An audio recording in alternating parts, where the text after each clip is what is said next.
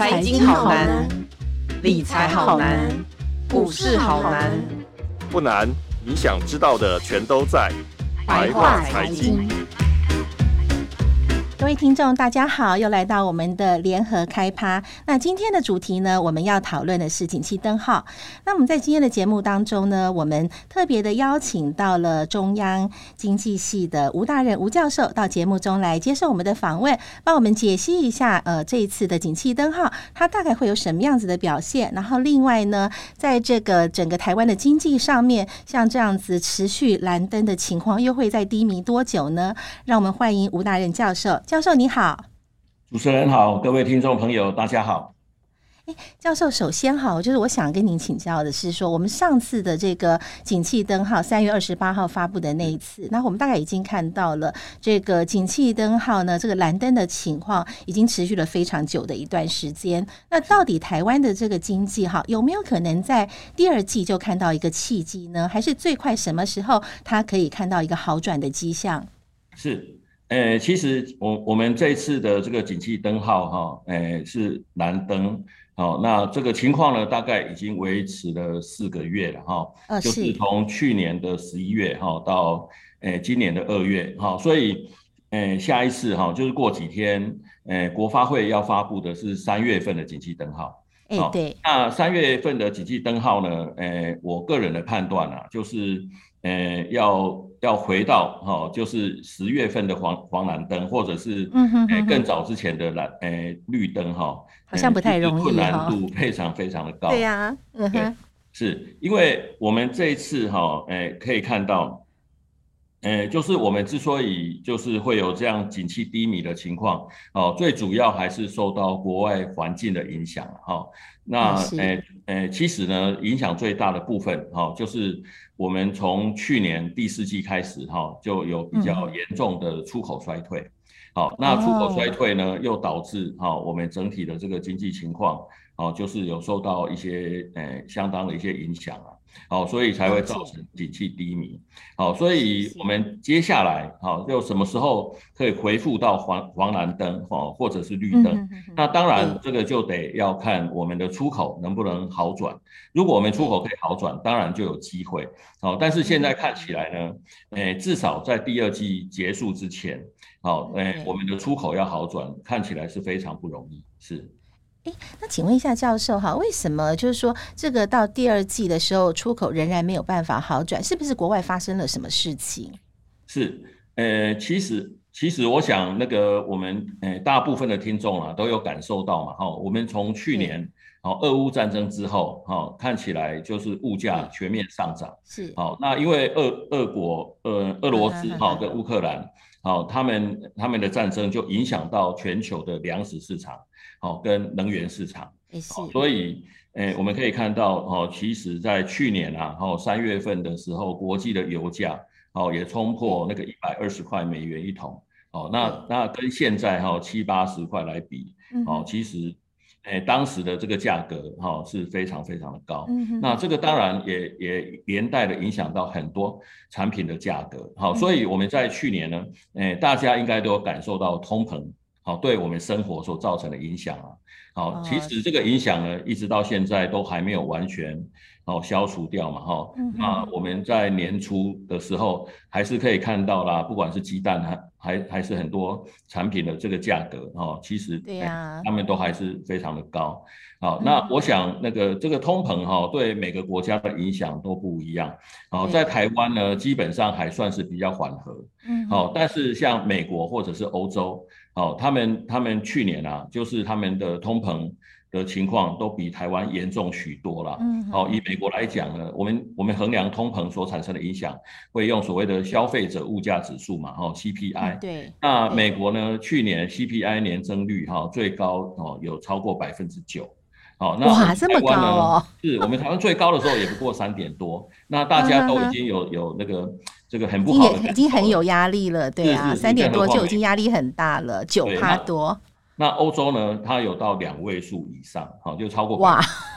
好，所以欧洲的通膨情况更严重，因为那个以前啊，欧洲他们可以从俄罗斯买便宜的能源嘛，好，那现在俄俄乌战争之后，好，那制裁，美国要制裁，对呢，对，对了，但是要付出代价的很多是欧洲国家啦，好，他们就失去了买便宜能源的机会嘛，好，所以要转向好其他的国家去买哦比较贵的能源，当然也造成他们严重的通膨啊。好好，那因为那个去年通膨非常严重，所以呢，各国的央行好从从诶俄乌战争之后，就是三月份，去年三月好就开始升息。那以美国来讲哈，它升息的幅度啊，已其实已经非常的大。从去年三月到现在，它已经调升了十十九码，好，就是它的联邦利率、基础利率哈，已经上升了十九码。那十九码是什么意思？一码哈是百分之零点二五，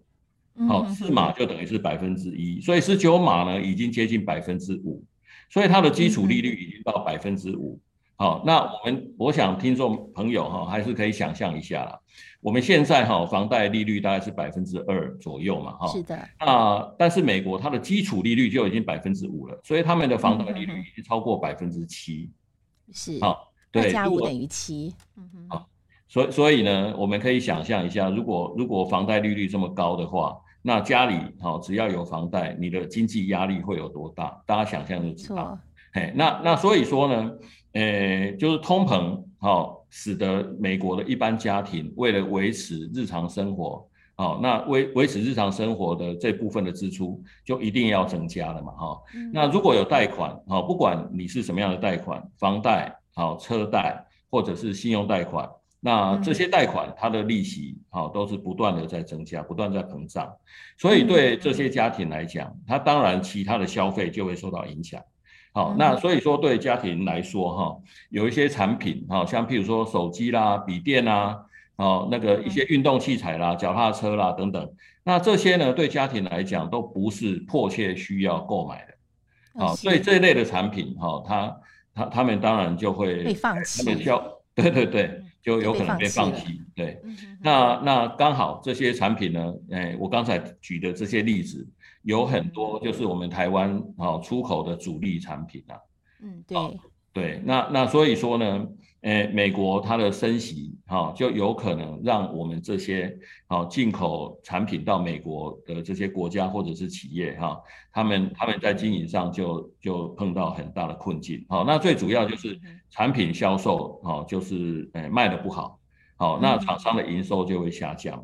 好，所所以呢，我们可以看到，诶。对美国来讲，哈，它当然就是消费下降，但是它的这个消费下降，哈，它不见得直接影响到美国本土的产业。好，那首先影响到的，哎，就就就是有可能是他们减少了消费品的购买。那美国呢？对美国来讲，哈，它如果是减少消费，哎，哎，对，对不起，就是对美国来讲，如果它是减少哈这些进口产品，好，进口产品的购买，其实对美国的经济，哈。它反而是加分的，好，因为呢，为什么呢？对，因为美国哈，它目前它的进口金额大概是三兆美元左右了，啊，然后呢，它的进口远远超过它的出口，好，所以它产生了这个一千大概是一兆美元的贸易逆差，嗯，好，那如果说它的这个诶进口下降的话，嗯，它如果进口下降的话，逆差就减少了，逆差就减少，那这个对 GDP 是加分的哦。哦，对，没错，没错，对、嗯，因为 GDP 的话，其实它好像也是要看进出口贸易之下的一个它的净增项还是净减项这样子的一个意思。对对对，就 GDP 的计算哈，就 GDP 是 C 加 I 加 G 加 X 减 M，那 X 呢就是出口，M 就是进口，所以进口减少哈，那个其实 GDP 是会增加的。嗯，对对，所所以呢，对美国来讲哈。其实它的升息，哈，它使得这个很多家庭的消费下降。但是它的消费下降，如果是以进口产品为主的话，好，那美国，哈，它的这个它的产业要付出的代价相对比较小一点，好，但是我们出口到美国的，诶，这些国家，好，诶，我们就会产生出口衰退。就是代价由我们这边的产业跟公司来付，因为他们那边比较不买我们的产品之后，那就我们这边就没有出口的业绩了，就冲击到我们自己的 GDP 这样子。对，所以，所以我们看我们台湾具体出口的数据，大家就可以理解了。我们去年哈，呃，其实我们上半年出口的状况还不错，哦，就是扣掉那个呃前两个月哈是有年假嘛哈，就是过春节。那去年我们三月份到八月份，我们的出口金额都在四百亿美元以上。嗯哼，那这个这个呃这个表现其实是蛮好的。但是到了九月，好、嗯，就是美国从三月开始升息，那它所产生的影响，哦是累积性的。那到九月呢，就影响到台湾的出口。我们在在九月份呢，我们的出口，好就就跌破了那个诶四百亿美元，好就跌到了三百七十五亿，好，然后它其实还有还有上上下下了，但是到了年底，好十二月份的时候，我们的出口剩下三百五十几亿。好，那今年一月、二月呢，都只有三百一十亿好左右。嗯哼，那哎，三月份有小幅的上升，好，就是又回到三百五十几亿。但是因为去年去年的三月我们是四百多亿了，好，那那跟去年同期比，好，三百五十几亿还是偏低了很多。好，所以我们可以看到，诶，我们在去年第四季哈，就是因为出口的衰退。而导致我们的 GDP 变成是负成长，好，嗯，了解。所以对，所所以呢，诶，景气灯号的部分呢，从去年十一月开始，它就很快的转成蓝灯。那到现在呢，都诶，我们看到的数据就就到今年二月都还维持在蓝灯。好，那所以说那个诶，我们的出口其实对我们的整体的这个经济哈，还是会产生非常关键性的影响啊。好，那最主要还是，呃，就是出口哈，在我们 GDP 的占比哈是高达七，好有这么高哦，百分之七十，这个比例很高耶。对呀，所以出口的好坏哈，就会对我们的这个经济产生非常关键性的影响。那呃，我想我们在这边可以举个例子哈，让观众呃听众可以稍微了解一下，好，出口哦对我们经济的影响啊。其实那个最好的例子就是我们刚刚过去的二零二一年，好，就前年，二零二一年呢，好，就是二零二零年开始有疫情，好，那但是到了二零二一年的年初，哈，就是疫苗研发成功嘛，哈，所以所以很多国家都开始试打疫苗，那我们台湾哈也是大概在二零二一年的那个中旬，哈，大，诶，我们开始有打疫苗。好，那那那个诶、欸，美国、欧洲他们更打诶、欸、更早施打疫苗，所以说他们的这个经济解封的时间就会比较早。好，所以他们在二零二一年的那个三月、四月哈，诶，基本上大部分的国家都已经经济解封，所以产生了这个爆炸性的消费成长。好，就是消费性，好，就是大。大大大量的成长，对，是是是。嗯、那所以说呢，在那一年，二零二一年，我们台湾好、哦，就是因为出口表现非常非常好。那我、嗯、我们在那个在当年啊，哦，我们经济成长率高达百分之六。嗯，好，就有超过百分之六，那那这是很不容易的，因为我们过去啊，好，经济成长率大概都是维持百分之二到三之间的哈，那一下子可以到百分之六，好，等于是等于多增加一倍的经济成长率。是是是，那那其实就是因为那一年，好，全球的消费，好，诶，成长就是成长的非常多，好，所以呢，对我们台湾的经济，好，就会有正面，好，就是可以，诶，就是产生很多正面的效益啦。是等于我们的出口产品在全世界，然后有很大的消费力道去购买，然后所以我们的出口就连带受惠，就影响我们的这个经济。就是说，在二零二一年其实是呈现一片荣景的这样子。对，那其实关键的影响当然还是整体国际环境大好，所以所以呢，嗯、我们我们的出口好表现非常好，经济就很好。好，嗯、那但是呢，今年呢、啊，呃，情况完全不一样了，完全不一样，因为。呃，通膨跟升息的影响是使得消费下降，好，所以所以所以从去年下半年开始到现在，消费一直在萎缩，那我们的出口当然就难以好转了，好，那而且呢，那个呃，相对于其他国家啦，我觉得对我们台湾影响会更大，好，最主要是出口在我们 GDP 的占比高达七成哦，但是但是对其他的国家来讲，它的占比可能就没那么高。好像我们主要的竞争对手国韩国啊，那它的出口的占比大概是五成左右。那德国也是，对，德国也是出口大国，它也大概是五成。好，OK。那那另外，呃，像中国啦，哈，中中国我们都说它是世界工厂嘛，出口产品很多。那它也是美国最大的进口国。好，但是呢，因为中国的经济量体很大，所以出口在它的经济哦，就是在它的这个 GDP 的占比哈，其实只有两成，只有两成。这么低哦？对，这么低哦。所以对中国来讲，它的内需其实是重，它它内需的重要性是远远超过它的出口。好，所以中国其实过去十几年来，它它就是诶逐渐的哦，就是从出口导向转向内需，它这个部分其实它是做的还不错啦，但是它当然也有很多隐忧啦，哦，因为它内需。嗯，有很大一部分跟房地产有关了哈。哦，那他们去年有房地产的风暴。对对对，现在有房地产的风暴，所以所以呢，那个诶，中国它当然有自己的经济的问题，但是我们从从这个诶出口的占比啊，在 GDP 的占比来看呢，好，就是当当全球经济环境改变的时候，其实我们台湾是最容易受到影响的，因为我们占比太高。那占比比较低的国家，它相对的影响就比较小。好，所所以呢，那个我们现在那个出口不好，啊，对，啊，那对我们整体经济的影响，诶，当然就会很明显了。好，所以所以呢，我们这个蓝灯的这个情况，好，看起来就，嗯，就是持续下去，好像还看不到转机的感觉，对不对？是是是，所以所以什么时候它会好转？当然最主要还是看整体，哦，就是全球经济的的变化，啊。那但是目前看起来，啊，就是我们，呃，出口要好转的契机看起来还没到，哈，最主要是，呃，现在全球消费最多的国家，哈，或者是地区，应该还是美国跟欧洲了，哈。哦，是的。那，呃，美国哈，它其实在全球的消费来讲，它是举足轻重的，好，因为光是美国一个国家，它的消费呢，在全球消费的占比，哈，是超过三成。好，所以美国的消费它的影响其实是很大。好，所以像像我们知道嘛，那个中国跟美国哈，其实在这这诶，从俄乌战争之后，他们的关系好像也不是太好。好，哦对，啊，其实更早，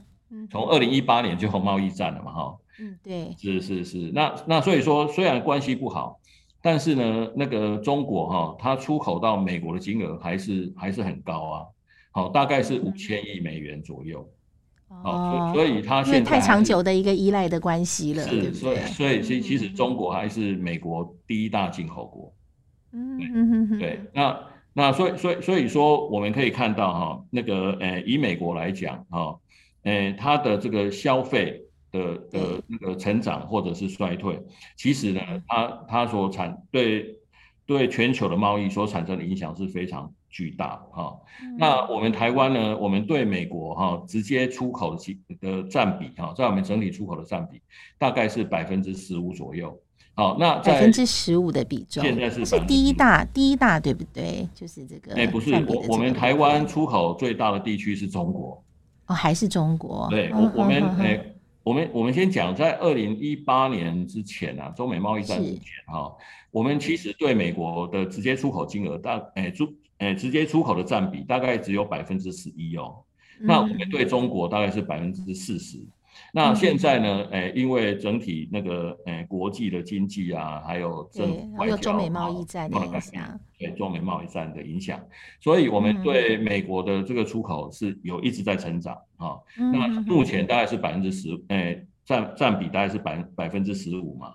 那我们对中国。诶，出口的占比哈，现在哈已经降到大概百分之三十五，好，但是现在降到百分之三十五哈，其实有很大的原因还是跟诶中国去年啊它的疫情比较严重，所以它有清零风控啊，那所以影响到它的这个供应链的运作了，好，所以导致我们台湾对中国的出口有下降，但是即即便有下降，还是在百分之三十五。百分之三十五还是非常的，就下降大约五个百分点左右嘛，就是其实还是一个很高的比重就是了，虽然有下降，但是呢，那个呃，现现在中国的这个经济情况，它有开始解封，所以现在这个这个比，呃，这个比重又在回升了哈，有逐渐回升的的倾向，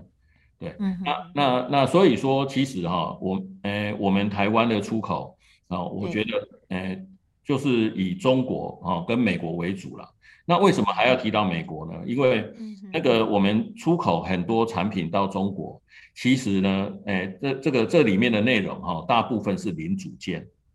哦，是。对对，那光是电子零组件哈，嗯哼，零电子零组件的部分哈，在我们对中国出口的占比是超过五成。好，所以我们它等于是它的一个成呃制造出成品的这个原料啊、组件这些，还是必须要依赖台湾。没错，哎，有很多关键关键的产品是台湾生产的，特别是晶片，好，就是台积电生产的晶片。好，那那那这个对对大陆的这个供应链来讲，好，这是很重要的部分。那那所以说呢，我们出口这些零组件，好，到中国之后，在中国完成了组装。嗯哼，好，然后最后他还是把最终产品卖到美国或欧洲，哦，当然也有部分在中国国内消费了哈，嗯，但是但是那个诶，其实这些科技产品，哦，诶，那个诶，出口到美国的这个诶金额还还有比重，其实都还是蛮高的，好，所以所以呢，我们对中国的出口，好，诶，其实。还是有很大一部分哦，就是变变成最终才之后，最后还是卖到美国或者是欧洲。它其实就是一个三角贸易的一个对，所以有点像是间接，对，是我们间接透过中国再出口到美国。对，所以如果把这一部分的这个占比一起计算的话，那我们对美国的出口其实就不止百分之十五了，有可能超过百百分之二十以上。好，那那所以说那个诶，我们间接直接出口到美国的。的金额还是很大，好，那所以所以呢，诶，美国它的经济的情况，当然对台湾就会产生严重的影响，欧洲也是如此，好，那所以说，如果我们要了解哈，我们什么时候哈，我们的景气灯号才能够止跌回升呢？当然就要看哦，就是美国的或者是欧洲他们的消费好在什么时候可以开始好转嘛。嗯，那那这个当然就是要取决于他们货币政策的方向。嗯。好，那只要那个联准会跟欧洲央行哦再继续升息，那他们的消费当然就只好持续下降。好，那我们现在看到五月份，好，你诶下一次联准会开会的时间是五月初。那五月份呢，联准会诶，它它是不是会升息？当然现现在在市场上，诶。那个大家可能有一点点预期他，他可能最后一次升息这样子。对对对，但但是最后一次升息也是升息嘛，哈，那他非常有可能升息一码。嗯哼哼。好，那欧洲的部分呢？因为欧洲它的这个经济就是它的通膨比美国还严重啊，所以说欧洲央行哎看起来它会升两码。好，所以所以这两个主要哎全球的消费地区呢，他们还在五月份还会持续升息。那六月会不会再升息？这个这个当然，现在很多人都认为美国应该停止升息了。嗯，好，那欧洲有可能再升，好，但是但是这里面还是有很多不确定性嘛。好，那美国呢，如果继续就是它的通膨还是很严重，那也不排除六月再继续升息的可能。那为为为什么美国它还有可能在六月份继续升息？我觉得最主要当然还是看它的物价还有它的经济表现了。哦，那物价的部分呢？当然，我们可以看到美国它的 CPI 的年增率呢，已经从高点哦一路降下来，所以有降温的现象啊。那那去年最高是超过百分之九嘛。那现在呢，我们看到最新的三月份，哦，美国 CPI 年增率只剩下百分之五，哦，从九到降了不少哎，对啊，降了大概快要一半左右了。对，但是呢，有另外一个指标哈，我觉得它对联储会的决策会产生诶更大的影响。好，就是所谓的核心 CPI，核心 CPI，好，那个，呃，它是一些油价那一些的一些比较波动比较大的，没错，它它主要是扣除能源啊，哈，不，就是能源还有粮食，嗯，好，还有食物类哈的的影响，因为通常食物跟能源它的价格波动比较大，所以你把波动比较大的这个，诶，这些因素去除掉之后，你剩下来的这些影响。哦，有可能就是会会代表美国啊，诶，或者是诶一个特定国家比较长期的一个物价，它比较长期，对对，没错，所以它长期的物价趋势，好，其实是用 CPI 和核心 CPI 来衡量，好，那所以说我们可以看到哈，一美国它虽然那个 CPI 年增率已经降到百分之五，但是核心 CPI 哈，现在居然是五点六，还比那个二月份高一点。好、嗯，那那美国呢，在那个这这次通膨的过程里面，核心 CPI 最高也没有超过百分之七哦，嗯，好，最高也是百分之五点，诶，六点多。那现在呢，五点六，好，你如果从六点多到五点六，你就会发现它其实降了很多。没错，其实还是维持在一个高原期啦，这样。是是是，那所以说，因为这部分的影响，好，那我觉得那个联储会它它升息的压力。还是存在的，所以在六月份，它不见得就是停止升息。但另外一方面，哈，我觉得联储会关切的还是美国的经济啦，哦，还有它的那个呃银行体系的一些问题啦。好，那美国的经济呢，我们可以，呃，其实它这次在这次升息里面，它受到影响相对比较小，是因为啊，我们这些出口到美国的这些国家，帮它共同承担了，好，就是联储会升息要付出的代价。对，就这这部分我们刚才已经有提过嘛。好，所以到目前为止，美国它的这个经济表现都还不错。好，那特别是它失业率的部分，目前还维持在大概是三点五嘛。哈，那就业市场很强劲的感觉。没错，没错。所以，所以呢，诶，在美国它的经济表现还很强劲的情况之下，但联储会它就有继续升息的本钱了。好，但是现在当然还有另外一个变数哈，就是上个月美国三家银行倒闭嘛，那它也被金融危机，哎，是是是，所以所以银行的流动性，诶，虽然那个表面上三家银行倒闭的问题已经陆续解决掉，好，那但是呢，那个银行流动性的问题，它可能还是一个潜在的风险，好，那那那这部分呢，它当然如果情况有恶化的话。那联储会呢？它为了保持在金融业哈一定的流动性，它可能就被迫要降息。因为他也担心会有其他新的银行的受害者出来。对对对，因为因为这部分哈，它所产生的影响太大了。如果有银行。哦，就是有连续倒闭的这个情况的话，就有可能会重演两千零八年啊的这个、哦、金融海啸时期的那些连锁效应的问题。对，所以所以呢，联储会它有可能就会预防性的哦，在货币政策上做一些调整，哦、嗯，来防止哦出现这诶这类的问题。那那当然它，它它要预防性的去调整，那就要采取比较宽松的货币政策了。那这里面也包括降息。所以，所以呢，诶，这是这是诶，目前看起来比较大的一个变数了。好，所以在市场上，为什么还是很多人预测美国在下半年会降息？是，应该呃，主要是基于这个这部分的考量。就金融体系的抗压性太弱了，这样，所以下半年可能会降息，这样。所以，所以，所以，所以这部分当然还是有很很高的不确定性的。那我们当然还是得密切的观察。对，嗯哼哼哼。那教授，另外哈，我想问一个问题，因为其实就像您刚刚讲到的，台湾其实除了美国之外，我们对中国大陆其实也有很高的一个出口依存度这样子。那不晓得就是说，哎，为什么在美国这边出现了一些变数之后呢？那中国大陆为什么感觉起来好像它不是很快的就能够撑得起来？那中国大陆它是不是自己也有一些内生的原因要去克服它？对，那个其实，呃，中国呢，它在去年哈，因为疫情的关系，好，所以它的清零风控政策其实是严重影响到它的呃消费跟跟生产嘛，啊，就是就是有很多地区哈，一旦发生疫情就封城，大家也不能出门，好，所以你不能出门，嗯，当然消费就会下就会受到影响。那供应链的部分呢，就是它的生产。哦，呃，当然就被迫要停工嘛，哦，所以其实，在去年它就是有这样的状况了。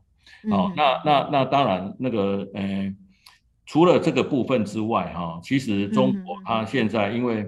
呃，它的那个受到疫情的各各方面的一些影响，啊，嗯，那那所以说，那个去年哈，中国它另外一个问题就是在在就业市场上。哦，它也产生一个相当严重的问题啦，就是它的失业率啊都还是居高不下。嗯，好，那那失业率的部分呢，诶，就是在去年哈，诶，在去年即即使到到现在大概也是如此哈，就是它的失业率大概维持在百分之五点五到百分之六之间。好，所以相对你看，我们台湾或者是美国失业率就百分之百分之三点多，但是中国的失业率呢是高达百分之五。五点五哈到百分之六，好，那那那相对的，就是它的人口里面，哦，就是想要找工作的人可能是。诶，很难找到工作。那特别是年轻人的失业率，哈、嗯，就是有另外一个统计，就是二十四岁以下，哈的的一个诶要找工作的人口，那他们的失业率呢，居然，哈，就是在以去年到现在来看，好，他的失业率大概是介于百分之十五到百分之二十之间。其实很高耶，他失业率真的非常的高，对，对啊。哎、欸，等于是五个人里面，然后如果是百分之二十，就五就一个人失业，对啊，那找工作就非常困难，所以所以这是一个很大的问题。因为呢，那个中国哈，哎，以今年的经济来看，它的出口其实它还是会面对台跟台湾一样的困境啊。哦，就是最大的消费体哈，就是美国跟欧洲，他们的消费消费力啊一直在减弱嘛。好，所以中国的出口全年来看，应该也不会表现太好。好，那所以说它也只能刺激消费嘛。那要刺激消费呢，你要让哦，就是家庭的经济好转，就是大家有钱，你才有能力去消费嘛。要不然你有意愿也没有用啊。但是失业率这么高，其实很多家庭的所得是是有影响。是啊，而且根本没有那个能力再去消费了。没错，哎，所所以所以这部分，我觉得对中中国今年的这个经济可能也会产生比较大的影响了。但是对中国来讲，哈，因为，呃，他的国家的资源还是很多啦，对，就是他有这么多的国营企业，哈，那。那那个，呃，就是大部分的资源可能应该还是掌握在国家手上，所以呢，他他今年，好，如果，呃，要维持它百分之五，哈的这个目标，就是他他们是，呃，公开的宣示嘛，希望今年的经济成长率，好，可以到百分之五。那那他要达到这个目标，现在他可以做的当然就是增加公共的支出了，啊，就是就是对政府的支出要增加，啊，然后让就是创造更多的一些就业机会，他才有可能你就是至少可以让经济情况啊可以稍微好一点，啊，那那对台湾来讲呢，当然这这也是好事啦，因为我们对中国的出口，哦，在我们出口的占比也是很高嘛。嗯，好，所所以像像我们，呃，今年一月、二月的时候，我们出口金额就有三百三百一十亿左右，哎，好，但是呢，到三月份有上升到三百五十几亿，好，虽然跟去年来比哈，还是，呃，还是衰退蛮多的啦，但是。但是那个多少还是有点那个，好像有上升到十 percent 左右嘛，对不对？如果说三百五对三百一的话，对对对对，没错。那那所以说这部分的成长哈，那个呃呃，但我没有具体的数据啦，但是我觉得那个中国它的贡献应该还是会存在。好，因为中国在那个去年年底解封之后，它的它的那个呃，就是它的经济情况也是慢慢在在复苏了。好、哦，所以它的那个供应链好的运作也逐渐在恢复正常嘛，所以它对台湾好的这些零组件的需求有可能好，就是会至少会有个短期增加，好，所以所以所以我们那个整体出口哦，诶受到中国一些正面的效益影响，应该还是会有的，好，所以这是会有一些多少有一些弥补的作用，对对对对对，不会让我们衰退到这么严重，是，嗯哼哼。了解，那教授，我在这边哈，因为这个我们节目也要接近尾声了，那所以在最后，我想问一个问题哈，是。呃，所以说我们现在看起来的话，哈，就是我们已经拿了这么多颗的这个蓝灯了，那可能接下来，但是几天之后，我们可能会再多一个蓝灯，因为这样看起来的话，好像这个景气哈，就是可能下半年都不见得会好转这样子。那我可以请教授帮我们分析一下哈，如果说我今天我想要接的不是蓝灯，我想要可能有点进步接一个黄蓝灯的话，那这个下半年要出现哪一些，就是说一些有利的一些因素，那我们才有可能。在看到这个黄蓝灯，甚至有可能，也许在明年可以看到绿灯这样子。我想最后请教授帮我们解析一下。是那个，呃，我觉得最关键的当然还是看出口了，因为出口占比很大嘛，哈，那一定要出口好转。所以呢，呃，其实就像我刚才提到的，那个美国啊，它的货币政策转向啊，这个这个这个才才有办法哈去拉抬啊他们的消费。那我们的我们的出口才有机会好转啊，好，那所以说重要的是这个时机点到底是什么时候会会到来？好，那那当然，如果哈那个诶三月份美国没有银行倒闭这件事情，对，好，那看起来这个时间会拉很长。我觉得到二零二四年，好的可能性还是蛮高的。好，就是我的意思是说，联储会哈，它它就会继续的升息这样子，对不对？对，通膨还是一样。即使它不继续升息，它也不会马上降息。好，就是它会让高利率维持一段时间。好，那这个时间可能会拉长到二零二四年。好，那那但是呢，现在因为多了一个变数，啊，就是，诶，那个银行体系的抗压性，对对对，他们他们的那个主要是流动性的哈，那流动性的问题就是流动性是他想要现金的时候拿他拿不到钱，嗯，那那这个就像是矽谷银行的倒闭嘛，就是突然那个有有比较大笔的这个这个挤兑，存款被提领挤兑，对他要取出他的存款，结果你付不出钱来，哦才会产生。哎，那这部分的流动性，当然就是要联储会哈去改变它的货币政策，调整它的货币政策，才能够解决嘛。好，所以所以这部分它就有可能啊会迫使联储会，啊即使通膨还是哎还是没有办法降到它的目标，但是呢，它有可能被迫要降息。那这个时候呢，对实质的经济就会产生一些正面的效益了。好，那那这个时间当然，哎。蛮有可能发生在下半年，